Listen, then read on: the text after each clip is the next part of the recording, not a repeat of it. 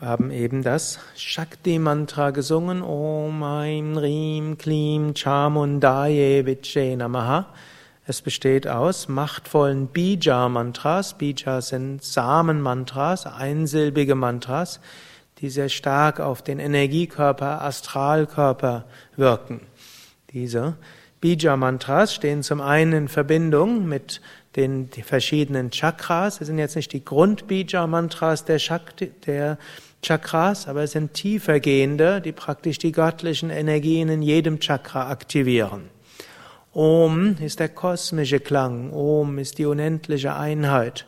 Es ist auch immer wieder gut, sich bewusst zu machen, hinter allem steckt das eine universelle kosmische Prinzip, ob es sowohl Shakti nennen als kosmische Energie oder eben Shiva oder universelles Bewusstsein. Wenn wir auf Klänge in der Natur hören oder auch technische Klänge. Sehr häufig hört man dieses Om als Grundklang. Und so werden wir immer wieder daran erinnert, es gibt eine unendliche Wirklichkeit hinter allem. Das Aim ist die Energie von Saraswati. Saraswati ist die Energie der Schöpfung. Immer wieder entstehen Dinge neu. Und es ist auch immer wieder gut, sich zu vergegenwärtigen, in allem, was neu ist, ist letztlich die göttliche Kraft. Manchmal hängt man an irgendetwas und vergisst dann das Alt, vergisst das Neue, das Schöne, das entsteht, das Schöpferische.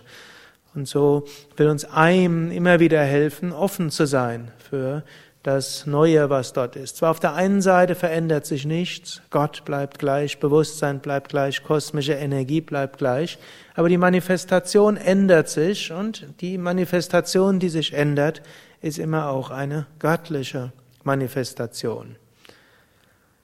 Om Aim Chim. Chim ist die Energie von Durga wie auch die Energie von Shiva. Man kann auch zum Beispiel das Shiva-Mantra Om Namah Shivaya ausbauen auf Om Chim Namah Shivaya.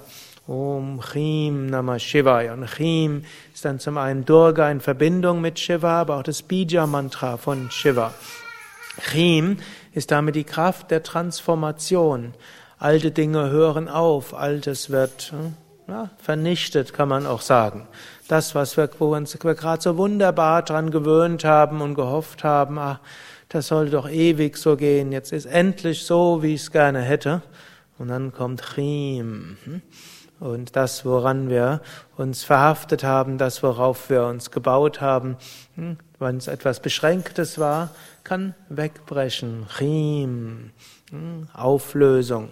Und so erinnern wir uns auch immer, wenn Dinge irgendwo weggehen, es ist nicht nur das böse Schicksal, es ist auch nicht nur, alles sind schlecht zu mir oder ich bin nicht ausreichend gut, sonst hätte ich das alles besser gemacht, sondern es ist Riem, göttliche Energie, göttliche Kraft. Natürlich Riem heißt auch, dass wir die Kraft haben, auch selbst Dinge bewusst loszulassen, dass wir unsere Verhaftungen loslassen können. Also nicht, dass wir jetzt unbedingt vor allem wegrennen, vor allen Dingen nicht vor unserer Verantwortung uns drücken, das darf man nicht falsch verstehen.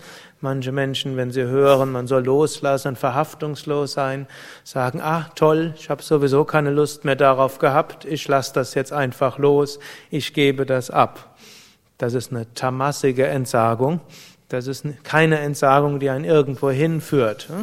Also Chim steht nicht dafür, seine Verantwortung abzugeben, sondern Chim steht dafür, Verhaftungen abzugeben, Wünsche loszulassen, schlechte Angewohnheiten loszulassen. Chim. Gut, und dann gibt's Klim. Klim ist Bija-Mantra von Lakshmi. Klim ist Bija-Mantra auch von Krishna. Klim ist damit auch das Bija-Mantra der Liebe. Und es drückt auch aus, dass was auch immer wir machen, wir wollen es mit Liebe tun. Wann auch immer wir mit einem Menschen zu tun haben, wir wollen ihn mit Liebe behandeln. Wann immer wir in die Natur gehen, wollen wir unser Herz öffnen und die Schönheit der Natur genießen als Manifestation Gottes. Und auch wenn wir hm, beruflich zu tun haben oder seva-mäßig, also im Dienst an anderen zu tun haben, es gilt immer, wir wollen es mit Klim, mit Liebe füllen. Nur wie ein Roboter Dinge zu tun, ist nicht ausreichend, selbst wenn sie nachher Gutes bewirken.